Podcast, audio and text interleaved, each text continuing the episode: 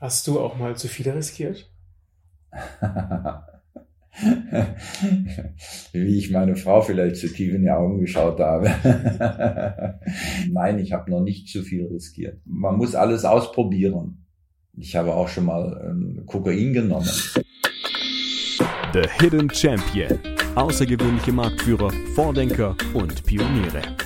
Mein Name ist Johannes Rosert von Hidden Champion und heute bin ich bei Roland Gumpert von der Gumpert Airways ähm, Automobile GmbH in Ingolstadt. Roland, vielen Dank, dass ich heute hier sein darf bei dir in deinen heiligen Hallen. ähm, ich habe äh, die erste Frage, wie kommt man durchs Leben? Indem man das macht, was einen Spaß macht. Spaß soll das Hobby sein. Und wenn man den Beruf zum Hobby macht, dann hat man das ganze Leben Spaß und so wird dann nicht langweilig. Man hat immer Freude am Leben. Hast du das Gefühl, dass du Spaß bei der Arbeit hast? Ja, sonst hätte ich nicht arbeiten oder nicht diese Arbeit machen. Ja. ja. Wie lange machst du das schon? Oh, äh, seit meiner Kindheit. Ich habe schon als kleines Kind angefangen zu basteln und zu spielen mit Autos und mit technischen Gegenständen. Und mein Vater hat mir gelernt, wie man eine Fahrradkette repariert, wenn sie gerissen ist und das Fahrrad gerichtet und dann als Student ging es weiter mit dem Motorrad und dann mit einem kleinen Autochen.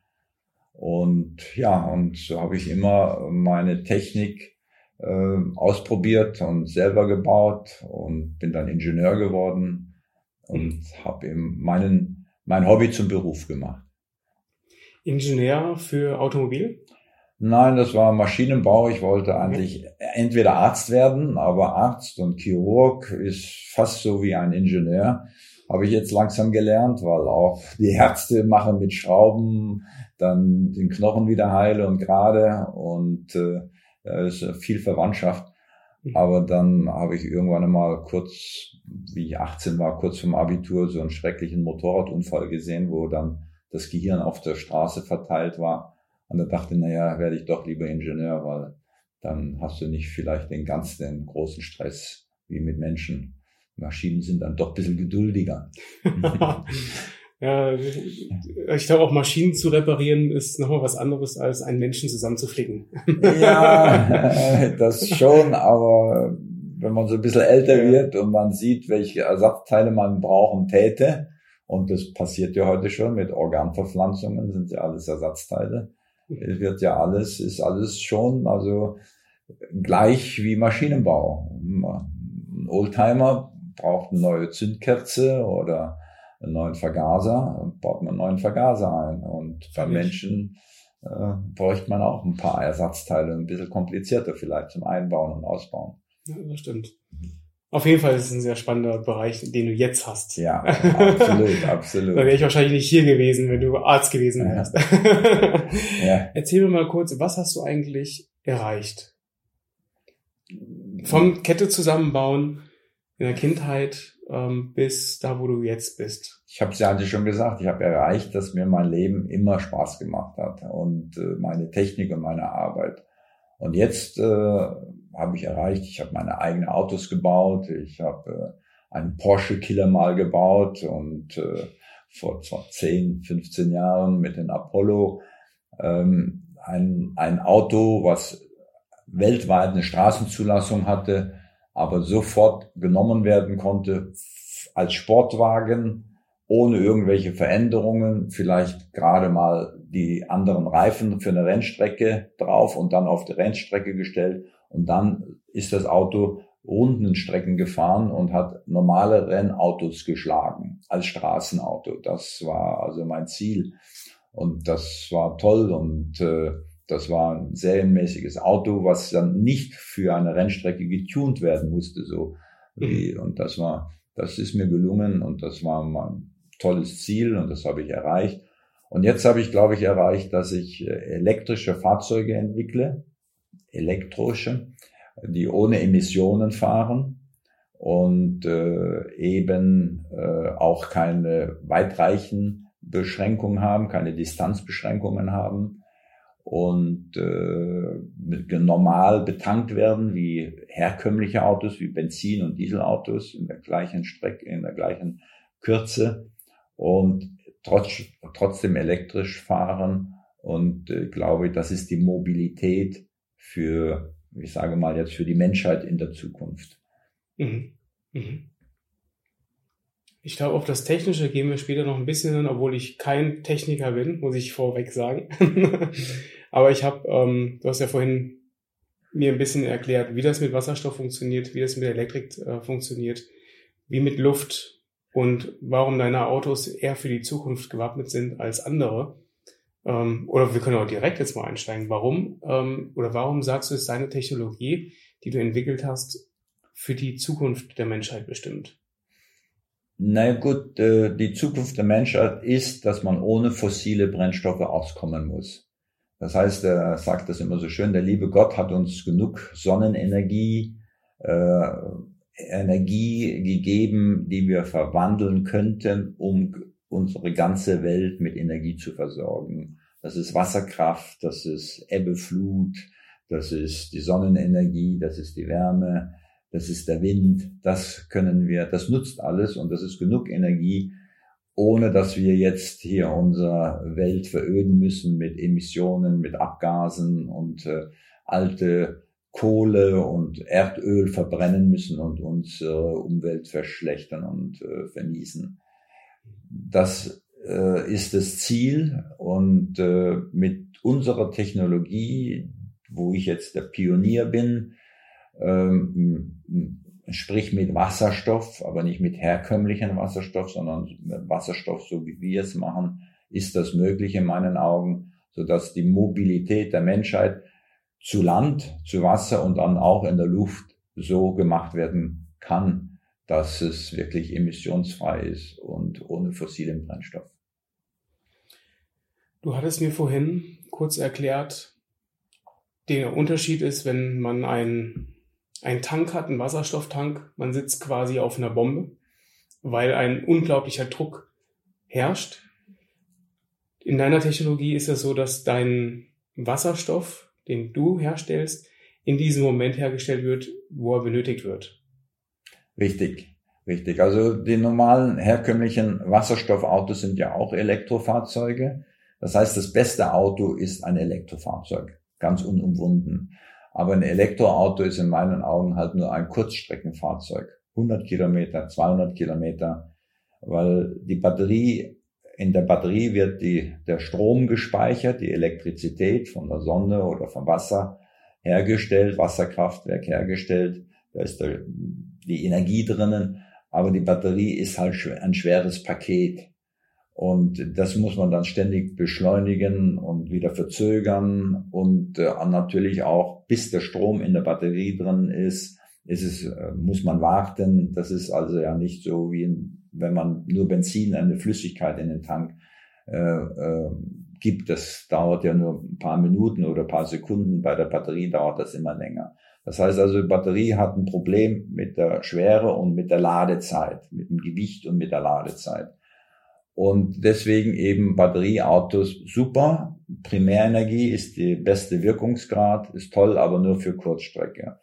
Und wenn man jetzt dieses elektrische Fahrzeug längere Strecken bewegen will, dann meine ich, muss man die Batterie nicht immer größer, größer, größer, größer machen, dann wird es immer schwerer, schwerer, schwerer, dann hat Batterie bald nicht nur 100 Kilo, sondern 200, 300 oder 1000 Kilo. Oder beim LKW, wenn wir jetzt einen LKW von hier nach, von München, von Ingolstadt nach Spanien fahren äh, lassen müssten, dann müsste der 6 Tonnen Batterie haben, ja.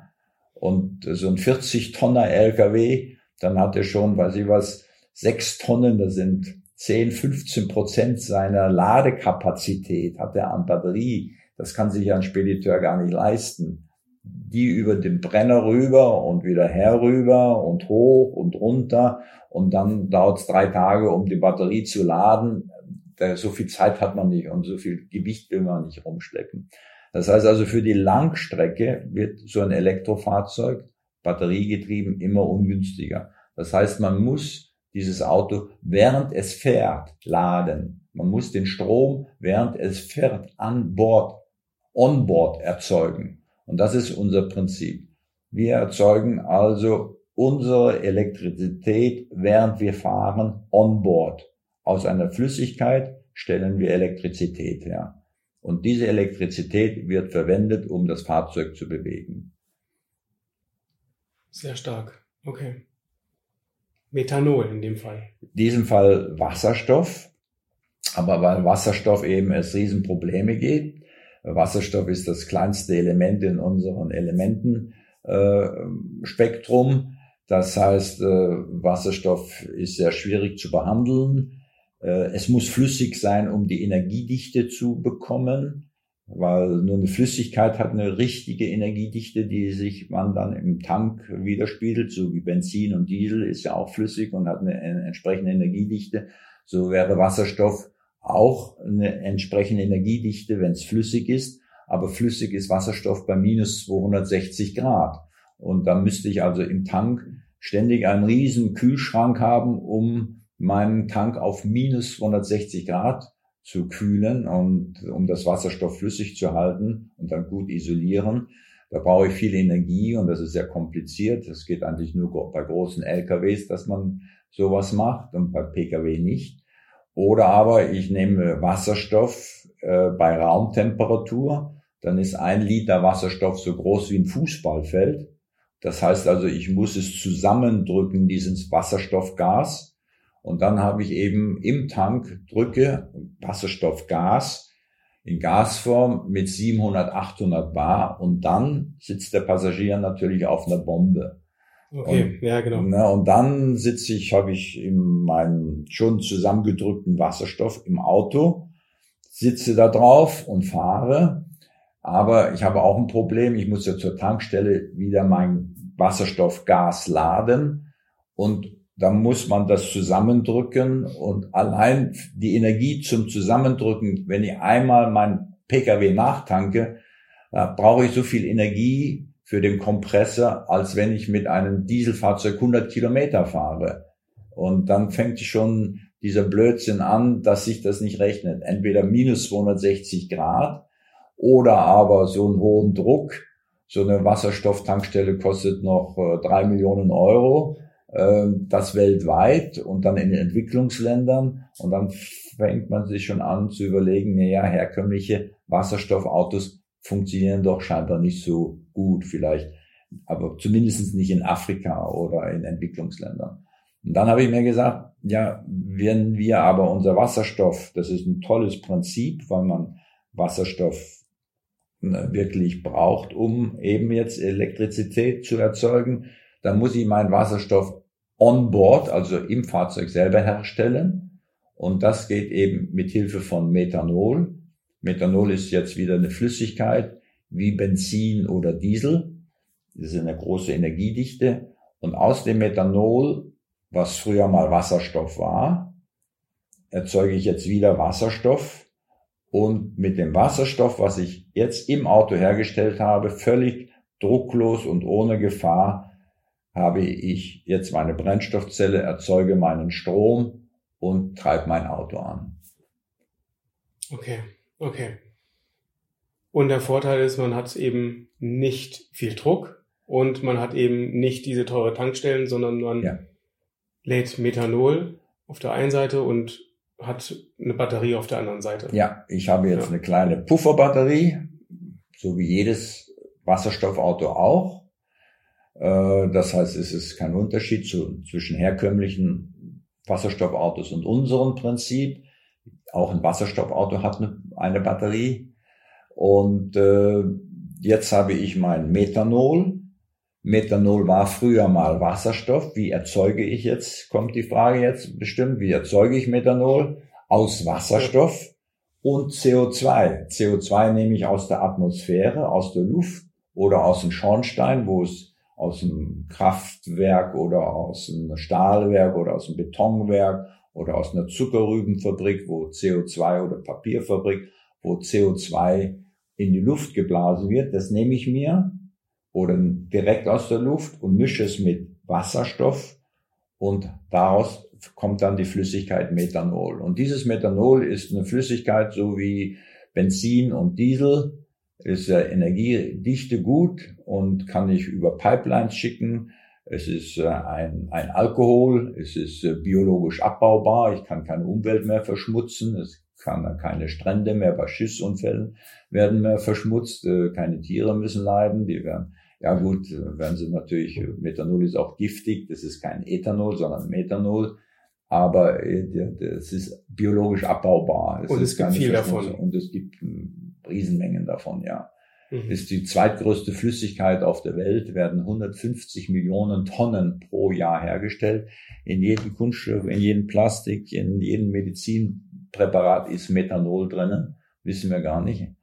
Ähm, und äh, dieses Methanol neu hergestellt aus, äh, aus, aus Wasser, äh, Stoff und aus eben aus der Luft, aus der CO2 oder aus Salzwasser kann man auch das CO2 entnehmen, äh, ergibt eben Methanol und das Methanol im Auto getankt von einem jeder normalen Tankstelle.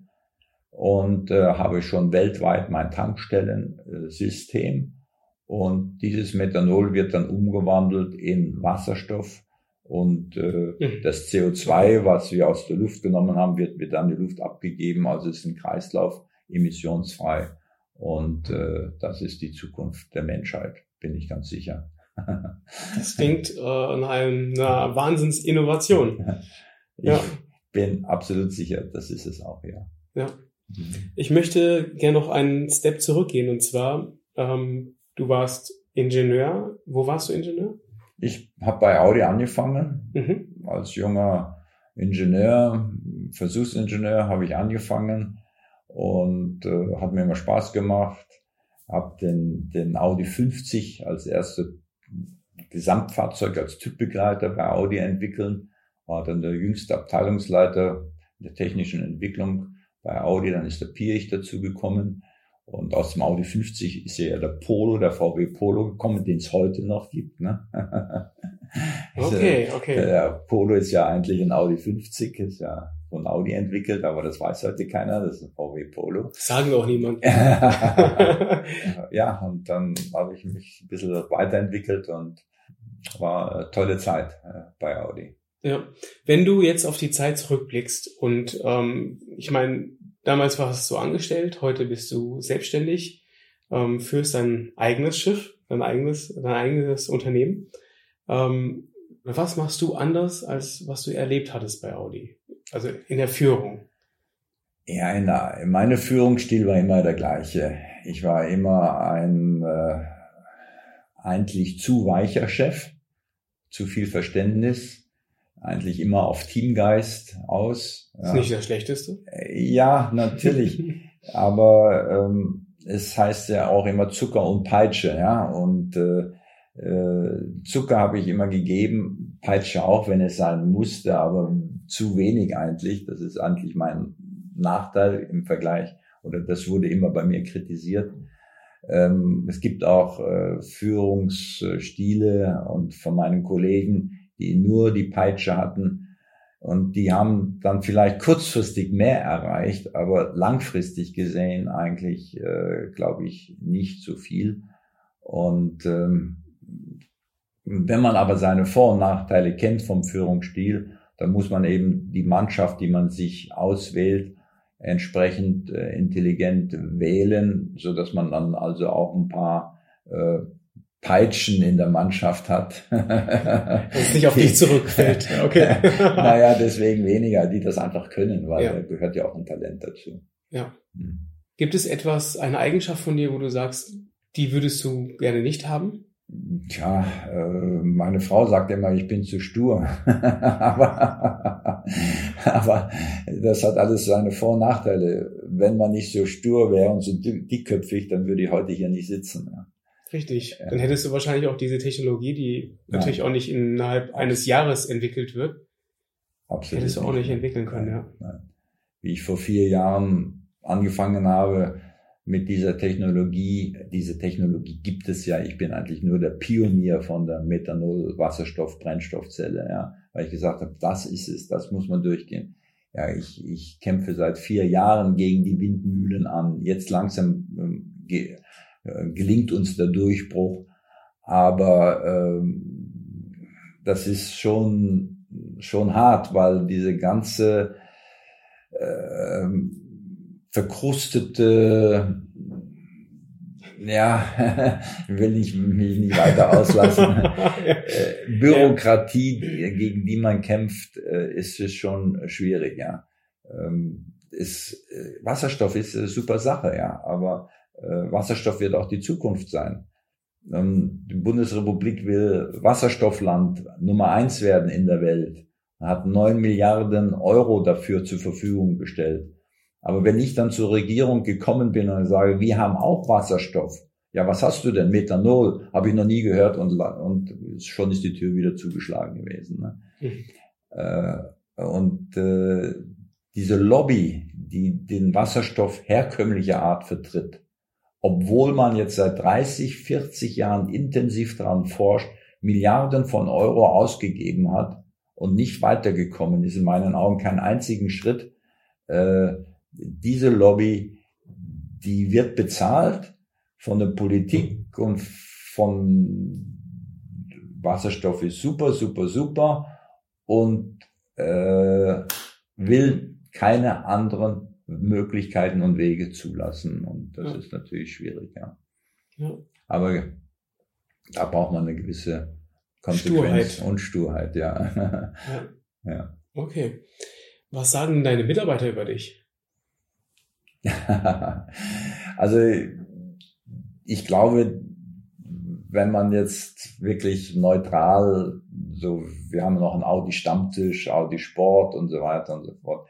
Also die halten mich alle, glaube ich, doch recht hoch und äh, haben gute Erinnerungen an mich und ich, mit mir kann man jeden Scheiß machen, mit mir kann man auch Pferde stehlen. Und äh, natürlich verfolge ich auch mein Ziel. Und äh, bei mir gilt aber auch das Leistungsprinzip. Wenn ich sehe, einer bringt die Leistung, dann bin ich auch hochzufrieden. Ich glaube, ich habe ein ganz gutes Image bei meinen Mitarbeitern und äh, mhm. die die kennen natürlich auch meine Schwächen und wenn sie dann sagen, ja, ähm, drei Ausreden finden, ich muss aber, die Werkstatt ist besetzt, ich muss aber jetzt mein Privatauto am Wochenende äh, hier reparieren, dann lasse ich die auch in die Werkstatt. Und wenn ich dann sage, aber da braucht man eine zweite Person als Aufsichts, weil das ist eben Vorschrift, dann bringen sie ihre Frau mit oder ihre Freundin und dann ist das auch erledigt. Aber ähm, ähm, ich, ja. ich glaube, äh, wir haben ein ganz gutes Verhältnis. Und ich finde das auch gut, aber ein Teamgeist muss da sein. Und langfristig gesehen ist das immer der beste Erfolg. Wie eine Familie. Ja. Würdest du dich als mutig bezeichnen? Ja, ich bin risikobereit und vielleicht zu viel Risiko oft, ja, und auch mutig.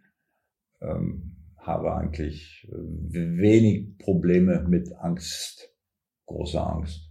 Mhm. So wie es kommt, kommt's. Und äh, ja, habe in meinem Leben auch schon einige knappe Fälle gehabt. Ne? Mit 19 Jahren habe ich einen schweren Motorradunfall gehabt. In meinen Augen auch unverschuldet, aber fünfmal den äh, Kopf gebrochen. War drei Minuten, glaube ich, mindestens äh, tot, bis ich dann wiederbelebt wurde. Ähm, habe dann also auch diese bekannten Erscheinungen gehabt, äh, dass es den Gott gibt und so. Also hat mich schon, schon auch schwer gezeichnet, äh, mit, mit 19 Jahren so einen schweren Unfall zu haben.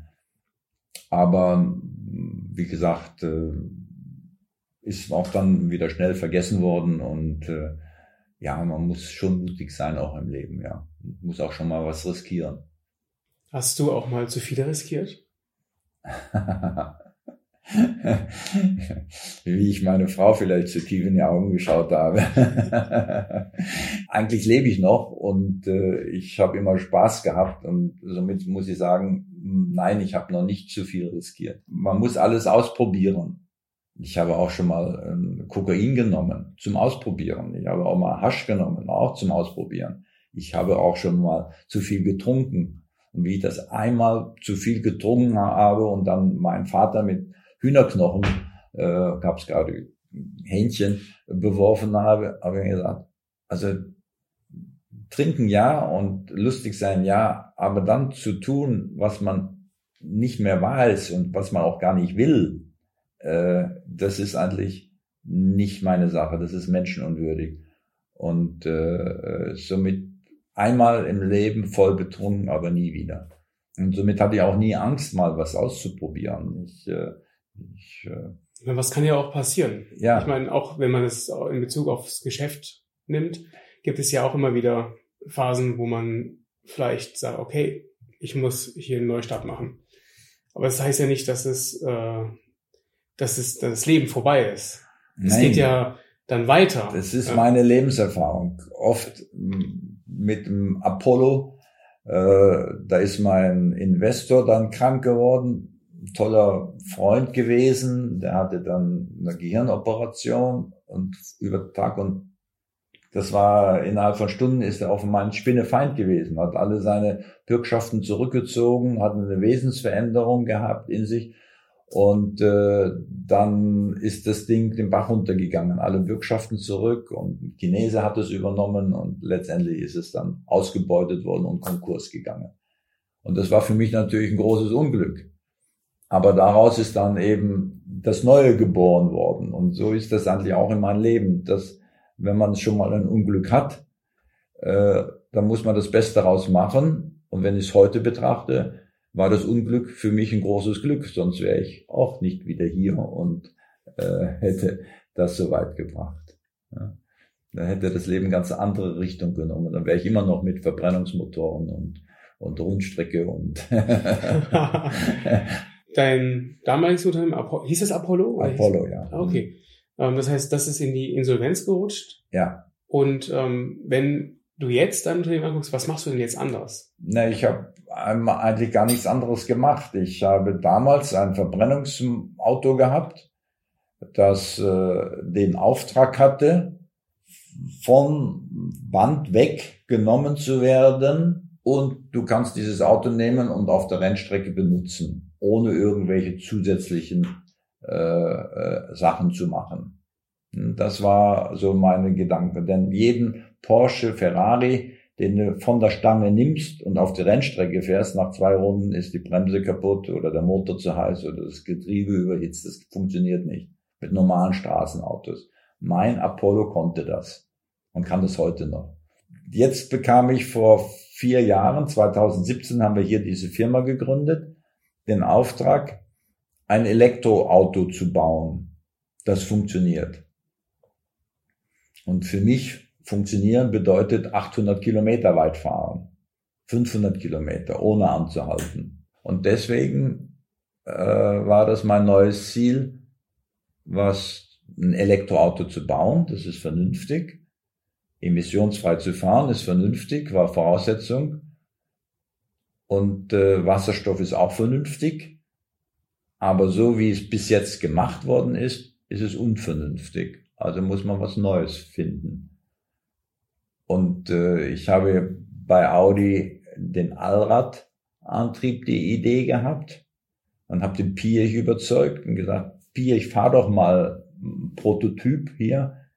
Ist ein Allrad drinnen, so wie wir es damals vom VW Iltis über, den habe ich auch bei Audi gemacht, aber müsste eigentlich heißen Audi Iltis. Und da habe ich dann die Idee gehabt, mit dem Allradgetriebenen Jeep-Auto bin ich schneller als die normalen Limousinen in kurvenreichen Strecken. Und das war für mich die Überzeugung, Allrad ist besser als Einachsgetrieben.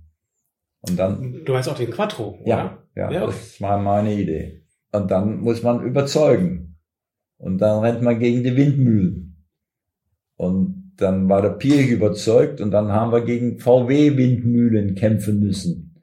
Dann hat der VW-Vorstand gesagt, was? 200 Quattro-Antriebfahrzeuge wollt ihr bauen? 200? So viel, die verkauft ihr doch niemals. Ne? Da hat Pierich gesagt, ich habe genug Geld, ich kaufe die 200. Und dann hat der, ja wirklich, dann hat der, der Vorstand Schmidt hieß der damals, der VW-Vorstand gesagt, ja, dann machen wir das halt, die 200 werden wir auch noch verkraften. Die nimmt uns eh keiner ab. Und heute sind es Millionen und Millionen. Ne? Heute will einer ein Audi ein A6 nicht Quattro. mehr ohne Quattro haben. ja, ja, ja. Ne? Also es braucht manchmal auch dafür Zeit, ne? Richtig, richtig. Bis sich etwas dann ja. doch durchsetzt ja. oder selbstverständlich geworden ist. Ja. Und das machen wir jetzt mit unserem äh, Gumpert Powertrain, haben wir dazu gesagt. GPT, Gumpert Powertrain. Aber das ist nur das zum Angeben, zum Zeigen. Diese Technologie ist möglich in einem zweisitzigen Sportwagen, der 800 Kilometer weit fährt, der 300 kmh Spitze fährt, braucht keine Sau mehr, Entschuldigung, der von 0 auf 100 in 2,5 Sekunden beschleunigt, braucht man auch nicht, der ein Zweiganggetriebe hat, Allrad, 1000 Differential und, und, und, das braucht man alles nicht. Aber wenn diese Technologie in ein zweisitziges Sportauto reingeht, dann geht es erst recht in jedem SUV, in jedem Massenprodukt, in jeden Transporter, in jeden LKW in jeden Bus rein. Und das wollen wir zeigen. Und somit fangen wir jetzt mit Transportern, LKW und Bussen an. Nächstes Jahr zur IAA werden wir einen 40 Tonner LKW vorstellen. Wofür bist du in deinem Leben am dankbarsten? Na, erstens mal, dass ich geboren worden bin,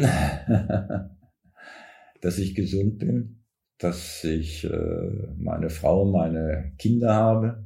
Gesundheit ist, glaube ich, äh, das, das tollste Gut, was man hat im Leben. Ne? Mhm. Gesund und Unglück natürlich. Zufriedenheit. Darf ich fragen, wie alt du bist? Nein. kann, kann, man bei Wikipedia nachgucken. okay. Ja, kurz vor dem 77. Ach ja, okay. Und immer noch richtig Bock. Warum denn nicht? Das ja, finde ich super gut. Ich habe noch ein paar persönliche Fragen. Ja, nur zu. Und zwar, ähm, glaubst du, dass eine glückliche Kindheit zum Erfolg führt? Es ist zumindest nicht von Nachteil. Ja. ja. Also meine Kindheit war schon glücklich. Wir sind Flüchtlingskinder, wir kommen aus Schlesien, waren dort eine vermögende Familie. Meine Eltern waren Papierfabrikbesitzer und äh, mein Vater durfte dann die Polen, wurde ja, Schlesien wurde ja dann polnisch. Äh, war ja eine deutsche Provinz sozusagen, so wie Bayern oder Thüringen, wurde dann halt von Polen besetzt. Und mein Vater durfte dann nicht weg, weil ohne ihn lief die Papierfabrik nicht. Und dann der zweite, dritte Fluchtversuch ist dann erst gelungen und äh, das war dann 47, 48 erst sind wir dann, ist die Flucht gelungen und äh, somit waren wir Flüchtlinge und dann also auch äh, schon verarmt. Ne? Also mhm. und das war also eine, eine harte Kindheit. Ne? Also da haben wir nichts zum Essen gehabt oder keine Süßigkeiten. Und mein Vater hat als Hilfsarbeiter im Westen wieder angefangen und sich langsam wieder hochgearbeitet. Aber äh, die Familie hat immer zusammengehalten. Es hat auch fast nie einen Streit gegeben und äh, haben wir noch äh, vier Brüder, fünf Kinder. Ja, okay. Was hältst du von dem Spruch, Schuster, bleib bei deinen Leistungen? Äh, der heißt nicht Leistungen, bei den Leisten. Ach, Schuster, bleib, bleib bei, deinen Leisten. Leisten. Ja, ja, ich war gerade schon äh, bei der ja. Dienstleistung gerade. Ja. Aber ist ein guter Spruch, hat meine Mutter immer gesagt. Ja. ja. Äh, Lebst du selbst auch? Natürlich, ich meine, äh, die Zeit ist heute einfach digital und wir haben das nicht gelernt. Ja? Und äh, somit werde ich meine Tochter mit zwölf Jahren jetzt, die äh, macht mir vor, wie es mit dem Rechner geht, ja, und mit dem Computer und mit meinem Handy. Ja? Deswegen ist es schon richtig, aber man muss natürlich auch gewisse Neugierigkeit haben und sagen, ja, ich kann das jetzt nicht völlig ablehnen, sondern ich muss mich damit auch beschäftigen. Aber ich werde niemals der Spezialist werden. Aber den Überblick, den brauche ich. Ne? Mhm. Also ja und nein. Ja. Genauso wie der Spruch, was Hänschen lernt, lernt Hans nimmermehr. Ja? Natürlich, äh, wenn man das als kleiner Junge das und das und das lernt, Radfahren, Schwimmen oder Nähen, hat mir mein, meine Mutter beigebracht. Ich kann heute noch nähen, meine Frau nicht. Also wenn Knöpfe annähen ist oder ein Hemd zu nähen ist, dann bin ich dran. Ja, äh, das hat man als Kind das gelernt. Verlernt, das verlernt man nicht mehr. Das verlernt man nicht mehr. Ne? Und äh, so ist es natürlich auch mit dem Beruf. Maschinenbauingenieur, das hat man dann im Blut und das Gefühl auch. Ne? Und ähm, mhm. das verlernt man dann immer. Und deswegen Schuster, bleib bei deinen Leisten, ist richtig. Natürlich braucht man auch über den Tellerrand hinaus, muss man auch schauen können. Und äh, man muss also auch mhm. auf sich nicht abschotten gegen die Neuigkeiten. Ne? Also und somit müssen wir eben unsere irgendwann einmal unsere fossilen Brennstoffe, sprich auch Verbrennermotoren, verlassen und äh, was Neues, emissionsfreies finden, äh, ist schon richtig, obwohl es auch weh tut. Ne? Was heißt, ich habe drei Fragen noch. Mhm. Was heißt für dich ähm, Risiko? Na, einerseits macht Risiko auch Spaß. Okay, der Spaßfaktor, ja. Weil es wird dir nicht langweilig, ja. Äh, das Beispiel, jeder hat mich verrückt erklärt, die erste Natalie, die wir gebaut haben, haben wir dann auf Nürburgring der Presse vorgestellt. Und die ist tatsächlich am Tag vorher fertig geworden. Und wir sind zum Nürburgring gefahren damit. Und jeder hat mich verrückt erklärt. Und die, sie waren wie auf den Hof gefahren und hatten noch Probleme und das ging das nicht. Und dann ist Vorwärts- und Rückwärtsgang verwechselt gewesen. Und dann lief das Ding nur rückwärts statt vorwärts. Eine Katastrophe. Und jeder hat mich verrückt erklärt und gesagt, brech das ab. Und ich war stur und habe gesagt, nein, ich gehe das Risiko ein. Und das ist alles gut gegangen. Und was ist für dich im Gegenzug die Sicherheit? Verantwortungsgefühl und Sicherheit, ja. Verantwortungsgefühl der Familie gegenüber ist natürlich, dass man dafür sorgen muss, äh, dass man das Risiko, was man eingeht, ähm, schon, wenn alles schief geht, darf es nicht auf die Familie zurückfallen. Das ist die Sicherheit, die man trotzdem haben muss. Ne? Also wenn ganz blöd gesagt, äh, gesagt wenn, wenn mir was passiert, dann muss meine Lebensversicherung so gut sein, dass dann die Familie äh, nicht am Hungertuch nagt. Mit 20, 25 bin ich Motorrad risikoreicher gefahren als heute. Ja. Äh, Fährst du noch Motorrad? Äh, ja, wenn ich Zeit habe schon. Ja. Aber dann eine, eine Beiwagenmaschine und eben mit 80 oder 100 oder 110. Ich bin auch gerne noch äh, Motocross gefahren, aber äh, ja, das überlegt man sich heute schon. Letzte Frage. Was würdest du Jungunternehmern mitten auf den Weg geben? Die sollen nur das machen, was ihnen Spaß macht. Also ich meine, jeder Mensch soll ein Hobby haben. Du machst gerne das und du machst gerne Filmaufnahmen oder jeder hat doch irgendwo ein Hobby. Und jetzt muss man sich überlegen, äh, wenn man so 16, 17, 18 ist, Mensch, was macht mir denn Spaß im Leben? Und in diese Richtung muss der Beruf gehen natürlich jeder in der Früh, ach, jetzt muss ich aufstehen zur Arbeit. Und das hat das jeder. macht man gerne, wenn man Spaß hat. Ja, auch Kommt dann, auch ja, dann noch nicht immer, wenn ich gerade einen Kater ja. habe und ein bisschen zu tief ins Weinglas geschaut habe und einen kleinen Schwips hatte, äh, dann steht man auch nicht auf, wenn man das Hobby machen will, ja. Aber wenn man dann aufgestanden ist und zur Arbeit ist, und dann macht es wieder Spaß. Und äh, das ist doch das, das Wichtigste. Und, und heute, die Leute gehen zur Art, äh, scheiße, muss ich das machen und muss ich das machen und das zipft mich an und das regt mich auf. Und, und dann kommt diese Unlust rein und diese Frustration und äh, das macht keinen Spaß. Ja. So, und das ist verkehrt.